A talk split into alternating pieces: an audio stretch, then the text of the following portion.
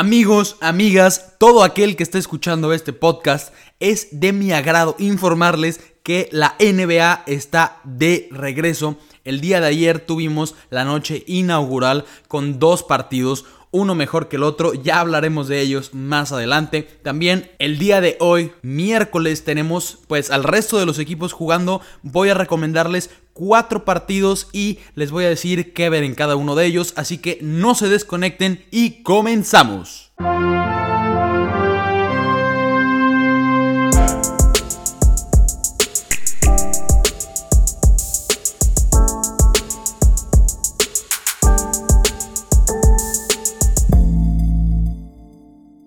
La temporada 2022-2023 de la NBA empezó con un choque entre dos contendientes del este. Estoy hablando de Boston Celtics y Philadelphia 76ers.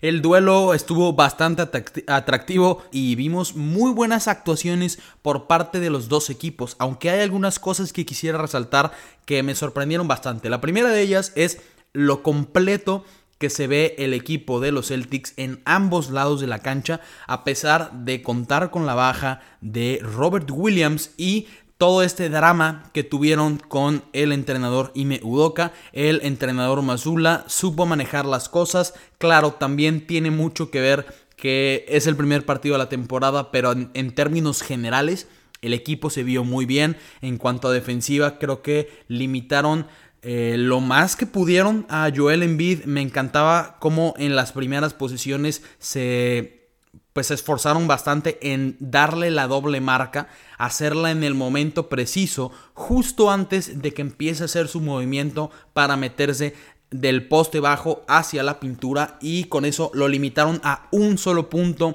en el primer cuarto. Alguien más tuvo que tomar las riendas de la ofensiva. Este fue James Harden que empezó con la mano caliente, empezó en llamas, estuvo metiendo triple tras triple. Hubo una jugada en donde hizo el triple más uno y estuvo a punto, a punto de hacer una de las jugadas más humillantes de la historia de nuevo. ¿Por qué digo de nuevo? Porque si ustedes recuerdan, para todos los que siguen NBA desde hace varios años, James Harden hizo una de estas jugadas en donde sale corriendo, se frena en la línea de 3 y saca volando al defensor y después hace su pequeño bailecito con los hombros y mete el triple. Hizo algo muy parecido, eh, mandó a Marcus Smart casi hasta fuera de la cancha, pero pues el, ese tiro de 3, ese triple estuvo horrible, ni siquiera le pegó al aro. Y pues quedamos bastante decepcionados todos los que lo estábamos siguiendo en vivo. Vi por ahí varios comentarios en Twitter y estuvo cerca. Pero fuera de eso, James Harden tuvo una actuación muy muy buena, nos recordó a muchos a ese James Harden de los Rockets, esa versión anotadora, esa versión dominante, estuvo sacando muy buenas faltas al inicio del partido, muchos se quejan de ello, pero pues es parte del juego, ¿no? Sacar esas faltas, llevaba 8 tiros libres en el primer cuarto para completar 16 puntos solo en el primer cuarto, 22 en la primera mitad y terminó con más de 30 en este juego, no le fue nada mal, desgraciadamente los Sixers no les alcanzó con eso. Como mencioné, estuvieron defendiendo muy bien a Joel Embiid. Eh, fuera de eso vimos muy buenas conexiones, esa química que ya tenían entre James Harden y PJ Tucker. Tyrese Maxi, ¿qué puedo decir? Desde la pretemporada nos está deleitando con lo que puede hacer. Es un jugador muy rápido que sabe terminar en la canasta, se sabe meter a la pintura, no tiene miedo de meterse contra pivots o contra jugadores que son más grandes que él. Y creo que este proyecto de Sixers, aunque anoche hayan tenido una derrota, yo no lo veo como un fracaso. Es el primer partido de la temporada. Tienen que hacer ajustes. Y claro que están jugando contra para, en mi opinión, el mejor equipo en el este, por lo menos en la temporada regular. Yo lo venía diciendo en los demás episodios, los Celtics son uno de los equipos más completos y aunque ahora no tengan a Robert Williams, Creo que la adición de Malcolm Brogdon está súper infravalorada. El día de ayer veíamos que pues se ve en muy buena forma. Hizo, si no mal recuerdo, cerca de 15 puntos. Estamos hablando de alguien que va a estar liderando la segunda unidad. Y en el momento que la ofensiva de Malcolm Brogdon no esté funcionando, igual tienes a Derek White. Entonces es un equipo con muy buena profundidad y bueno, ¿qué decir de este dúo de Jason Tatum y Jalen Brown? La rompieron toda ayer. Y creo que con toda me quedo muy muy corto. Ambos se combinaron para 70 puntos en un 61% de campo. Es un juego de ambos espectacular. Jason Tatum hacía triple tras triple y bueno, la química que tienen entre los dos no creía que pudiera aumentar más y esta temporada creo que va a ser de los mejores dúos que vamos a ver por lo menos en los próximos 3 a 4 años, si los pueden mantener, están muy jóvenes y bueno, los Celtics tienen un gran futuro. Eh, resaltando algo más del juego, la defensa de los Celtics se, se paró bastante sólida y creo que ya más adelante, incluso acomodándose más con, con el nuevo entrenador o con el entrenador interino, pues van a ser muy difíciles de vencer en el este. Fue un duelo bastante, bastante atractivo, como ya mencionaba, fuera de, las faltas, porque las faltas estuvieron deteniendo mucho el juego, le, le quitaron fluidez, pero si excluimos ese detalle, este fue un partido digno de una noche inaugural, de la inauguración, para la inauguración de la NBA, perdón, y lo disfruté bastante, jugadas explosivas y me hubiera gustado ver una mejor versión de Joel Embiid, se ve que llegó dormido al inicio de temporada, pero también lo defendieron muy bien. Fuera de eso, disfruté bastante este duelo. Y pasando al siguiente, eh, antes de hablar del siguiente juego, pues todos sabemos que los actuales campeones, los Golden State Warriors, recibieron sus anillos de campeón el día de ayer. Entre ellos también Jordan Poole con la playera de los Lakers. Perdón, Jordan Poole. Estoy hablando de Juanito Toscano Anderson, nuestro querido Juanito. Eh, recibió su anillo con la playera de los Lakers porque aunque ya no juega en la franquicia, fue un campeón con ellos la temporada pasada.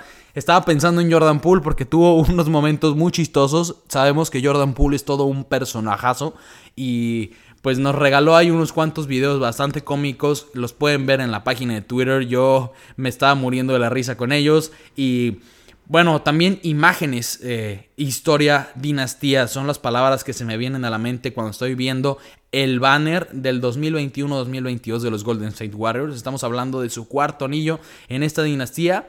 Se habla de que esta temporada podría ser su último baile porque se les van a acabar las opciones para poder renovar a todos sus jugadores. Vimos que hace algunos días, hace un par de días, renovaron a Jordan Poole, renovaron a Andrew Wiggins. Creo que eso asegura un futuro de la franquicia, pero estamos hablando de que muy probablemente este Big Tree que hemos visto por tantos años dominar la NBA, porque se tiene que hablar que este Big Three dominó y está dominando al momento la NBA eh, de Stephen Curry, Clay Thompson y Draymond Green podría separarse el próximo año.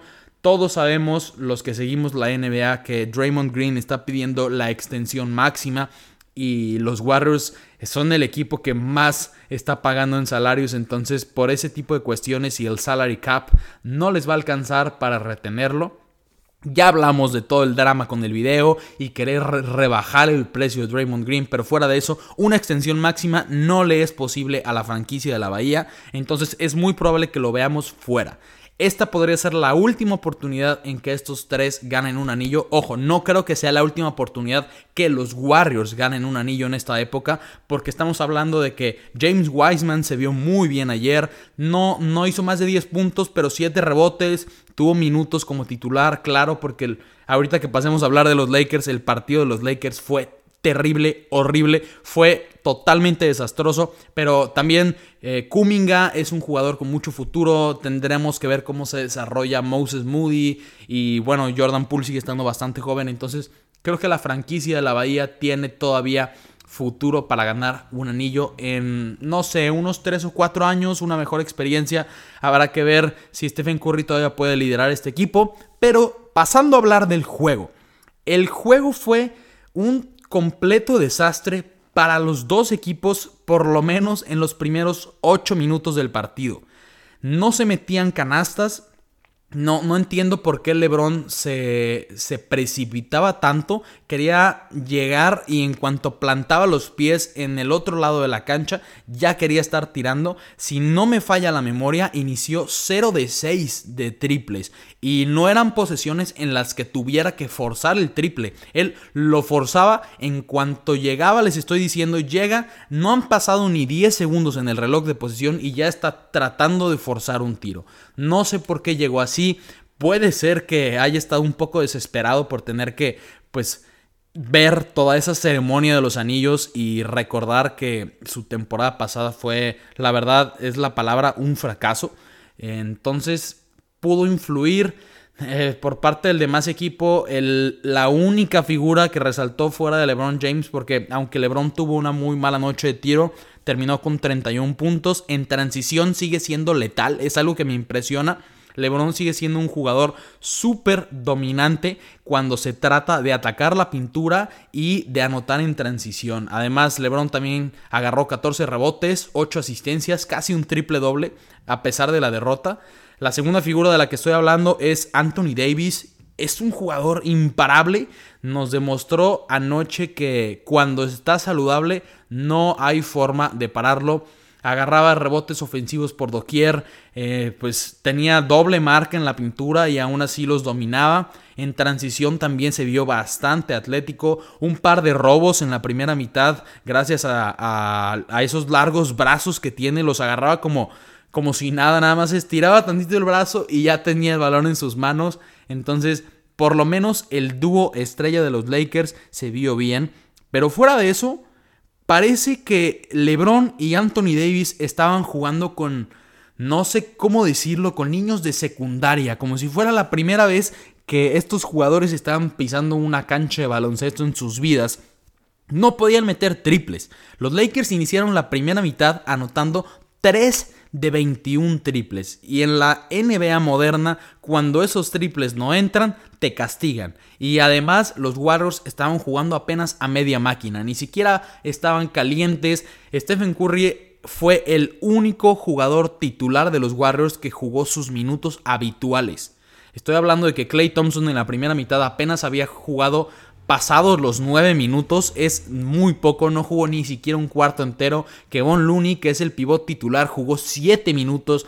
Entonces los Warriors estaban, salieron a jugar un partido de pretemporada, se podían dar el lujo de fallar tiros y aún así se fueron arriba por siete puntos en la primera mitad. Los Lakers no estaban defendiendo absolutamente nada. Y por eso mismo vimos que en la segunda mitad, el tercer cuarto, que por cierto, los Warriors como se vuelven locos en el tercer cuarto, se fueron arriba más 20 y pues el partido quedó prácticamente sentenciado. Russell Westbrook lo vimos como siempre, muy bipolar, destellos de, de ese jugador MVP por ratos y después de ese jugador que tira airballs. Lo critican demasiado, pero pues es que no tiene esa consistencia de estar anotando eh, decentemente. Como les digo, tuvo un triple en el que tiró un airball, luego, si no mal recuerdo, un doble en donde rebotó en el aro, no pudo agarrar un par de alley-oops. Entonces, este equipo de los Lakers es un completo desastre. Me dolió también ver a Toscano Anderson forzar varios triples. Se, se quedó 0 de 4 y Pocos destellos de, de, Looney Walker de que sí es un jugador atlético, pero no tiene ese talento. Entonces, este roster de los Lakers, al menos en lo que vi ayer, no funciona. Uno, no hay química. Uno, no hay química. Y fuera de LeBron y Anthony Davis, no hay nadie que se pueda cargar a la ofensiva, ni siquiera con la segunda unidad. Patrick Beverly, totalmente desaparecido. En defensa, impresionante cómo nadie puso nada de esfuerzo a defender. Era prácticamente dejarles el campo abierto a los Warriors para que entraran y anotaran. Y si no anotaban la primera vez, les dejaban el rebote ofensivo para anotar una segunda vez. Recuerdo perfecto en el tercer cuarto, una posición en donde Clay Thompson tira, se queda corto, pega en el aro, le vuelve a caer el rebote a las manos, vuelve a tirar, pega en el tablero, rebote en el aro y le vuelve a caer en las manos a Clay Thompson y entonces ya anota en una tercera oportunidad. Todo le salió mal a los Lakers. Estoy seguro que LeBron va a estar absolutamente frustrado y no creo que pueda soportar una temporada más de lo que vimos ayer. Lo que vimos ayer no era baloncesto, no era atractivo. Eh, las palabras exageradas, pero se me estaban quemando los ojos con lo que estaba viendo anoche de los Lakers. De verdad que necesitan ajustar demasiadas cosas y yo lo mencionaba en Twitter, es increíble que con piezas nuevas, entrenador nuevo, todas sus estrellas saludables, que eran las excusas que ponían los fans de los Lakers la temporada pasada, y aún así este equipo se sigue viendo igual o incluso peor que el año pasado. Entonces, este fue el partido malo. Eh, en cuanto a términos de actuaciones, vimos unos cuantos movimientos eh, alucinantes de Stephen Curry, quien por cierto llegó a los 33 puntos, 6 rebotes, 7 asistencias.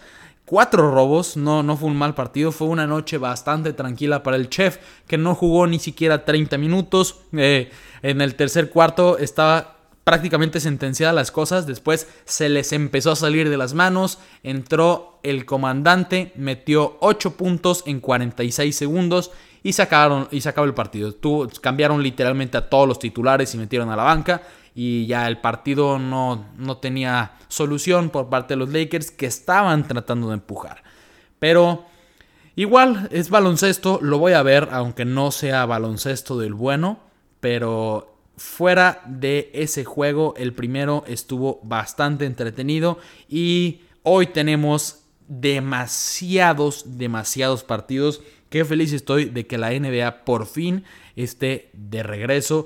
Eh, y les voy a recomendar cuatro juegos que van a poder ver el día de hoy y que a mi parecer son los más atractivos. Hay uno bonus porque sí me dijeron que por qué excluí este juego. Ahorita les voy a decir cuál, pero quiero iniciar con el primero de la noche. Es a las 6 pm hora del centro de México y se enfrentan Orlando Magic contra Detroit Pistons.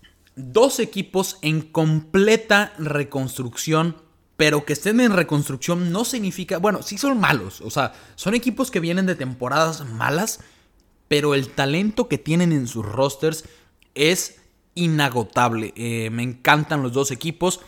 El primer atractivo por el cual tienen que ver este partido es que se enfrenta el pick número uno del reciente draft, Paolo Banquero, contra el pick número 5 también del reciente draft, Jaden Ivy. Es un enfrentamiento entre los que tienen, entre los que están, mejor dicho, como favoritos para ser los novatos del año.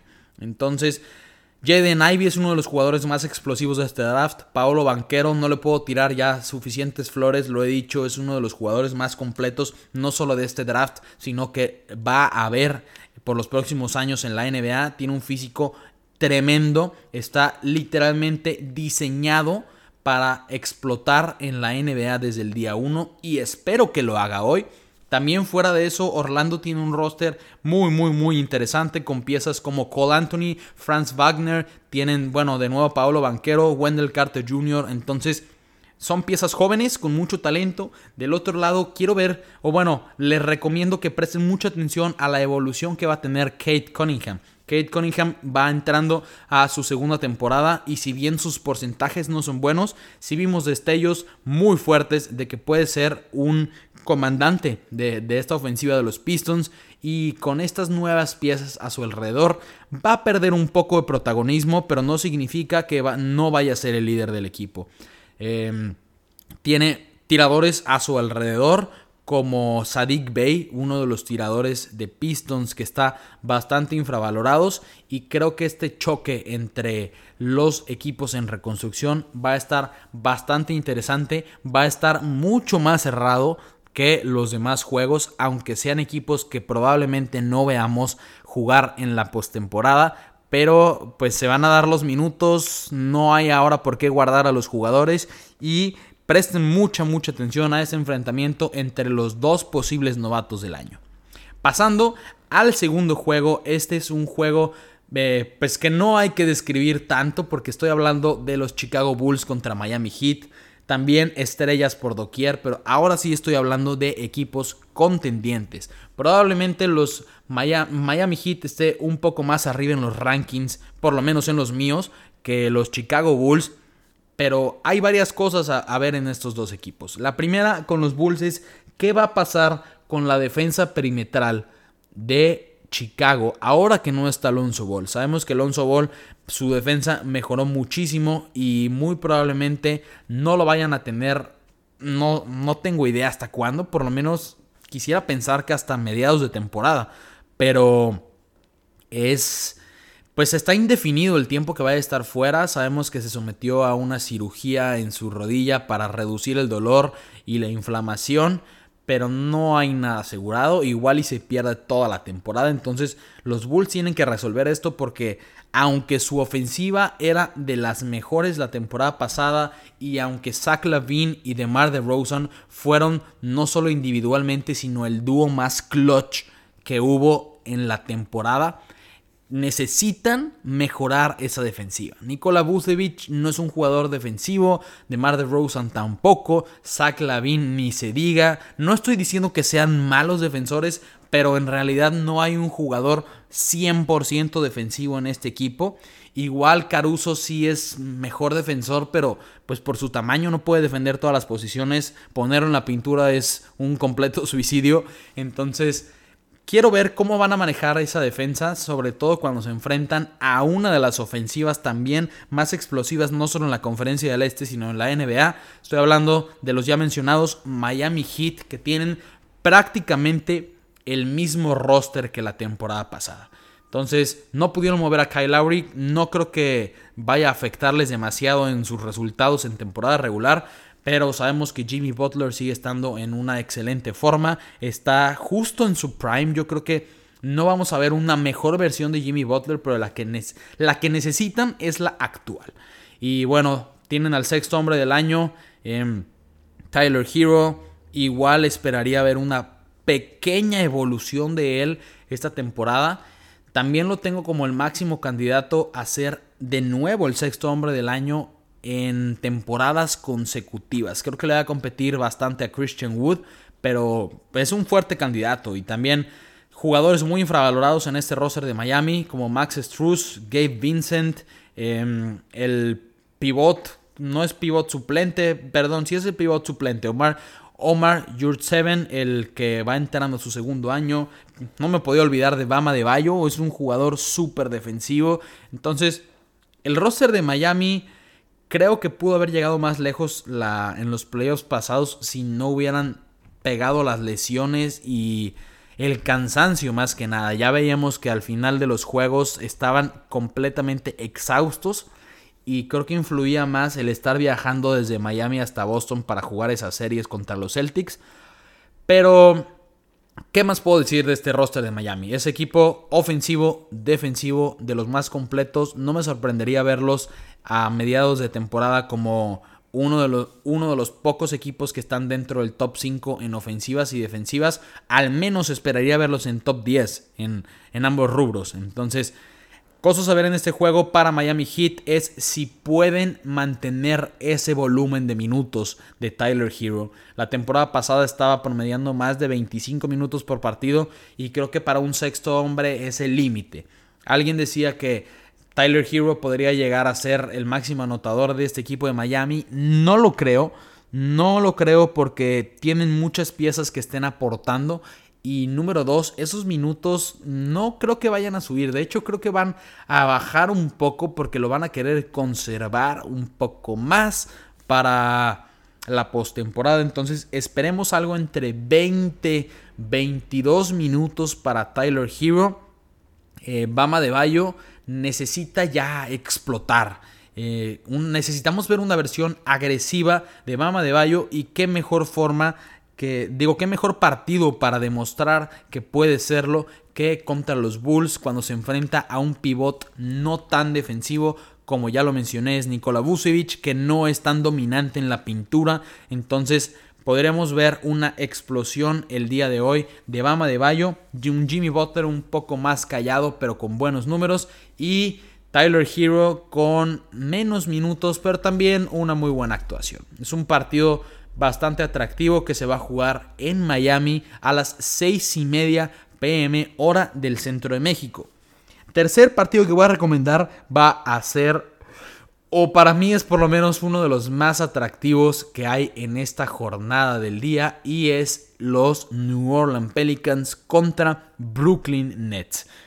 De nuevo, muchísimo talento, ya saben qué es lo que necesitamos ver en este juego. Yo quiero ver de nuevo a Zion Williamson en las canchas en un partido oficial de temporada regular con este tremendo roster que tiene armado a su alrededor. Estamos hablando de CJ McCollum, Brandon Ingram, Herb Jones, Jonas Valanciunas, José Alvarado, eh, Jackson Hayes. Tienen muy buenas piezas, jóvenes y como ya mencionaba en otros episodios, este equipo va a sorprender bastante. Para mí, Zion es el máximo candidato a ser el scoring champ, es decir, el máximo anotador de la temporada, si todo sale bien, y con eso me refiero a que no haya lesiones, por favor, las lesiones le dejen jugar el, pues, por lo menos una temporada de unos 70 partidos. Creo que no lo van a guardar porque Zion se veía o se vio muy, muy atlético a lo que lo vimos cuando recién entró o cuando recién inició su carrera NBA entonces, esperen más de 30 minutos de Zion, más de 30 minutos por parte de Brandon Ingram y cosas a ver en este partido para ese roster. No solo son esas dos piezas, pongan mucha atención a lo que puede lograr Herb Jones en defensa. Creo que no solo el juego defensivo es bastante infravalorado en la NBA y cuando hay uno uno o un par de jugadores que hacen maravillas en ese costado de la cancha, a mí me encanta. Herb Jones tiene todas las cualidades físicas e intelectuales en su IQ defensivo para ser un jugador all defensive. Al menos creo que puede llegar a un segundo equipo esta temporada. Estamos hablando de que va entrando en su segundo año. Y lo poco que vi de él la temporada pasada me sorprendió bastante. Pongan mucha atención los tapones que puede hacer. Porque en pretemporada nos sorprendió hasta uno encima de una pantalla y es un jugador bastante atractivo. Entonces, no se pierdan de ello. Quiero ver la química que hay entre el trío que estamos hablando de CG McCollum, de Brandon Ingram y Zion Williamson. Quiero ver cómo manejan el, la posesión del balón. ¿Quién la va a tener más tiempo? Sé que el votador va a tener que ser CG McCollum, pero sabemos que Zion también puede votar, también es un poco más posesivo y al momento de meterse a la pintura pues se quema eh, esa posesión del reloj para pues trabajar a los pivots rivales. tiene muy buen movimiento de pies y movimientos bastante rápidos, pero ¿quién va a tener más tiempo el balón? ¿Cómo se van a repartir? Y si los tres pueden sostener más de 20 puntos por partido, eso va a ser muy interesante. Entonces, presten mucha atención a eso. Pasando del otro lado, el roster de Brooklyn Nets. Por fin vamos a ver un roster de Brooklyn Nets donde tengan a Ben Simmons. Es otro de los jugadores que se perdió o que más bien no quiso jugar toda la temporada pasada. Entonces en este partido vamos a tener dos jugadores que no hemos visto en el último año. Eso es una de las razones por las cuales tienen que ver este partido. Pero también está Kevin Durant, Kyrie Irving. No necesito hablar de ellos. Con tal de mencionar sus nombres, sabemos que ya es un partido atractivo. Pero ¿qué ver en el equipo de los Nets? Hay que ver si la química se puede mantener entre Durant y Kyrie Irving. La temporada pasada Irving no inició desde el partido número uno por todos estos temas de no quererse vacunar. Ahora sí lo va a hacer. Entonces, ¿cómo van a funcionar estos dos en una temporada entera? Porque no los hemos visto eh, registrar una temporada completa en Brooklyn. después está que Brooklyn tiene un, una debilidad muy muy fuerte y es la falta de un pivot. En un pivot dominante, un pivot que pueda proteger el aro y que además tenga esas habilidades del pivot moderno de tirar de fuera, de ser un poco más versátil en la ofensiva. Y aunque Claxton parece que quiera hacer ese, esa evolución, yo todavía no lo veo. Y no sé si vayan a probar a Ben Simmons jugando de pivot. Estaría muy interesante verlo en estos primeros partidos de temporada porque yo mencionaba que cualquier intento de usarlo en esa posición iba a ser un completo fracaso, pero lo que vi de él defendiendo a Giannis Antetokounmpo, wow, me dejó con la boca abierta. Hubo un par de posiciones en donde le hizo lockdown defense en que lo defendió bastante bien. Digo, también hubo otra posición en donde Yanis con ese cuerpo que tiene y la humanidad que es el griego, pues se lo llevó de calle. Pero pues defender a Yanis Antetokounmpo no es cualquier cosa. No sé si pueda jugar todo el partido de pivot. Creo que una combinación entre darle unos 10 minutos, 12 minutos jugando de pivot y después estar rotando a su posición natural, creo que podría funcionar. Habría que probarlo. Si funciona en este juego contra los Pelicans, es decir, defendiendo a Zion, defendiendo a Jonas Valenchunas, defendiendo a dos jugadores enormes en la pintura, es algo que puede funcionar. Pero al menos juegue de pivot o juegue de base en su posición natural, Ben Simmons le va a aportar una defensa a esta defensa, digo, le va a aportar defensa a este equipo de Brooklyn, cosa que era inexistente la temporada pasada. Entonces, ahora tienen la ofensiva que ya tenían antes y un poco más de defensiva. Va a ser un partido bastante atractivo. Mi predicción es que se la llevan los de New Orleans. Se lo lleva Zion, va a dar un tremendo espectáculo y creo mi predicción también va a ser que Zion se lleva más de 30 puntos en este partido. Igual unos 30 puntos y unos 8 rebotes, algo por ahí. Y va a sorprender bastante también Ben Simmons en la ofensiva. Con a lo mejor unas 8 o 9 asistencias. Esa va a ser su forma de aportar en la ofensiva. Porque no tiene el tiro exterior, pero sí tiene muy buena visión de campo. Se critica mucho a Ben Simmons por su actitud fuera de la cancha, pero la verdad es que sigue siendo un completo jugadorazo en defensa y en ofensiva sí puede liderar hasta cierto punto la ofensiva. Sabemos que Kyrie Irving va a ser el votador, pero el momento que Ben Simmons tenga el balón, sí puede repartir la riqueza a sus demás compañeros. Pasando al último juego que yo recomiendo y es el, pues de hecho el último partido de la jornada, estoy hablando de el enfrentamiento entre Phoenix Suns y los Dallas Mavericks. Tenemos un partido de revancha de esta serie que vimos en los playoffs entre Luka Doncic y Devin Booker va a estar bastante interesante también. Es un choque entre dos contendientes del oeste. Probablemente los Suns mejor equipo que los Dallas Mavericks, pero hay varias cosas a observar en el roster de los Mavericks. Primero es quién va a ser el pivot titular. Ya sabemos que Jason Kidd, el entrenador de los Mavericks, dijo que Magui va a iniciar, pero las cosas pueden cambiar durante la temporada, incluso en este primer partido. Muy probablemente veamos a Magui iniciar y a Christian Wood salir de la banca. Muchos lo tienen, incluso yo, como sexto hombre del año, porque pues el talento que tiene y los minutos que le pueden dar desde la banca lo pueden llevar a ganar ese premio. Para mí me gustaría ver mejor a Christian Wood saliendo de titular y a Javel McGee saliendo desde el banquillo. ¿Quién terminará como titular? Ya lo veremos, pero por fin Luka Doncic tiene dos piezas grandes, dos pivots grandes y uno más defensivo que el otro, pero que le van a aportar muchísimo a la ofensiva de los Mavericks, sobre todo porque pues no tengo que mencionarlo, pero Luca es un tremendo asistidor.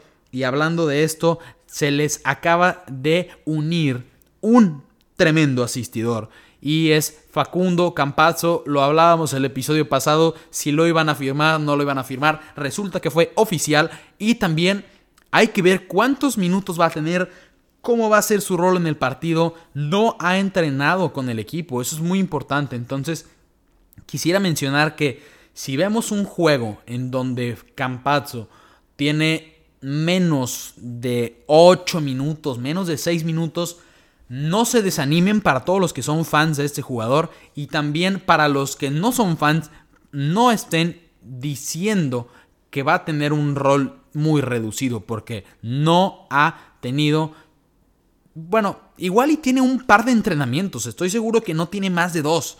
Hace tres días que fue firmado oficialmente por la franquicia, entonces igual y no tiene el protagonismo que todos desearíamos en este primer partido pero creo que se puede quedar con un puesto de unos 10 a 12 minutos por partido. Esa es una de las cosas, no solo a ver en el partido, sino a ver durante la temporada.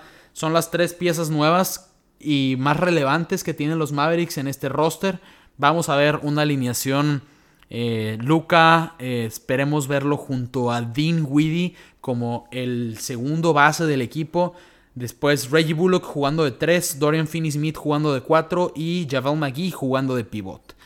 Un roster bastante defensivo, con una mente maestra en los controles que también aporta una, un sistema muy defensivo y estas piezas diferentes van a hacerlo, van a hacer sufrir un poco más a DeAndre Ayton del otro lado, porque no tenían cómo, defenderlo en la pintura, ahora sí lo tienen. Hablando del roster de Phoenix Suns, hablábamos de un, de un last dance, de un último baile de los Warriors, creo que también este va a ser el último baile de los Phoenix Suns. Ya van a perder a Jay Crowder, como lo mencionábamos en el episodio anterior. Y bueno, me sorprendió bastante que no hayan extendido a Cameron Johnson, aquel que va a suplir o que se va a quedar con la posición de Jay Crowder. Entonces, muy probablemente veamos una situación similar a lo que pasó con DeAndre Ayton, en donde reciben una oferta de otro equipo y ellos lo igualan para reducir su precio. Esto no es porque no quieran extenderlo, es porque Phoenix Suns está en una situación salarial complicada y van a perder piezas muy probablemente. Acaban de extender también a Devin Booker, pero como que la química en Arizona no funcionó. Llegaron a las finales, sí es cierto, pero nunca vimos un equipo de Phoenix Suns que fuera 100% determinante. No soy eh, no critico a este equipo porque está repleto de talento, tiene muy buenos jugadores, me encanta Chris Paul, pero no tienen esa mentalidad ganadora y uno podría decir que también en esos playoffs llegaron lejos porque tuvieron situaciones convenientes, ¿no? Cuando se enfrentaron a los Clippers, Kawhi Leonard se lesionó, cuando se enfrentaron a los Lakers, se lesionó Anthony Davis, em, y pues en las finales, después de los primeros dos partidos, fueron completamente dominados por los Bucks. En la temporada pasada, este equipo de los Mavericks los destrozó. Esa es la palabra porque en el último juego, juego 7, Luca y compañía hicieron lo que quisieron. No, por lo menos yo no había visto un juego 7 tan dominante hacia un equipo en los últimos 10 años. Entonces, primero va a ser una revancha contra los Mavericks y después habrá que ver cómo se acomoda este roster. Yo lo sigo teniendo como un top 3 en el oeste, al menos en temporada regular, pero no sé si puedan volver a llegar tan lejos en los playoffs su último baile. Dos equipos que tienen un último baile en el oeste. Y estamos hablando de los Warriors y los Suns, probablemente los equipos del 1 al 3. Entonces va a estar muy buena esta temporada. Este choque va a estar bastante entretenido. De nuevo tendremos un poco de esta rivalidad entre Luca y Devin Booker, que ya vimos que es una rivalidad candente, una rivalidad física y una rivalidad que se va a tener por muchos, muchos años porque ambos siguen estando bastante jóvenes. Entonces, les repito, los cuatro partidos que yo estoy recomendando es Orlando Magic contra Detroit Pistons. Después tenemos el partido entre Chicago Bulls y Miami Heat. New Orleans Pelicans versus Brooklyn Nets. Y el último de la noche, Phoenix Suns contra los Dallas Mavericks. Y bueno, el partido bonus, no voy a hablar mucho de él, pero sí me lo mencionaron por ahí en Twitter cuando subí las recomendaciones. Estoy hablando de que se enfrentan los Cleveland Cavaliers contra los Toronto Raptors. Dos equipos playoffs en el este. Cavaliers estrenando una pieza nueva y una pieza que va a ser muy importante con Donovan Mitchell. ¿Cómo van a hacer química entre Mitchell y Darius Garland? Creo que va a funcionar muy muy bien en ese equipo. Es otro de los equipos que en un par de años los veo dominando el, el este. Y del otro lado, Toronto Raptors sigue teniendo un muy buen roster, un roster muy infravalorado con jugadores que son muy versátiles, que pueden anotar desde el exterior y en el otro costado de la cancha defender prácticamente a casi todas las posiciones. Estoy hablando de que fuera de Fred Van Vliet, sus cuatro titulares tienen las habilidades para defender a casi todas las posiciones. Entonces va a ser un choque muy interesante. ¿Cómo van a estar acomodando a Jared Allen, Evan Mobley, Donovan Mitchell y Darius Garland en, el, en la ofensiva? Mucho pick and roll puede ser. O pueden estar utilizando Evan Mobley para alargar la cancha. Sabemos que puede tirar de tres. No lo tengo por encima el enfrentamiento de Orlando y los Pistons porque yo soy muy pro de ver los enfrentamientos entre los novatos y verse estrenarse. Muy probablemente si este juego sea en un par de días, recomendaría obviamente ver los Cavaliers contra los Raptors, sigue siendo un juegazo y si lo deciden ver en lugar de Orlando contra Pistons, no tengo ningún problema, pero yo les recomiendo ver el otro porque los novatos, ¿cuántas veces debuta un jugador en la NBA? Solo debutas una vez. Y este debut es contra un equipo que está del mismo nivel, que ambos están en reconstrucción, ambos tienen a novatos con picks altos, Ambos tienen muy altas expectativas en sus, en sus picks, en sus jugadores, en su futuro. Entonces, creo que por eso valdría la pena ver un poco más este enfrentamiento que les mencioné. Ustedes decidan, si no, igual hay muchísimos partidos. Yo recomiendo estos, pero si ustedes le van a los Wolves y quieren verlos enfrentarse contra Oklahoma City Thunder, véanlo, no tengo ningún problema. Hay 82 partidos para todos los equipos en temporada regular, entonces lo importante es disfrutar que la NBA, la mejor liga de baloncesto en el mundo, está de regreso. Eso va a ser todo por el episodio de hoy. Si quieren más contenido, síganos en nuestra cuenta de Twitter. Hay minuto a minuto. Yo voy a estar comentando los cuatro partidos que, que mencioné en este episodio. Voy a estar subiendo las highlights, algunos comentarios y al final voy a subir las estadísticas de gran parte de los partidos. No me es posible verlos todos, pero por lo menos estos cuatro sí y cualquier estadística o cualquier dato que me encuentre por ahí también se los voy a compartir. Cualquier duda que tengan o si van a estar queriendo previos para los partidos, háganmelo saber en Twitter por mensaje directo. La bandeja siempre va a estar abierta para todas sus dudas. Así que Espero hayan disfrutado de este episodio. Se van a venir muchos más durante la semana y durante la temporada. Todavía no estoy seguro si van a ser dos episodios semanales o tres, incluso hasta cuatro, dependiendo del tiempo que, tenga. Pero al menos van a tener dos por semana en donde hablaré un poco del resumen de los partidos, un poco previas para los los que haya en pues el resto de la semana, así que no se desconecten que se viene mucho más y mejor contenido. Espero verlos en el siguiente episodio.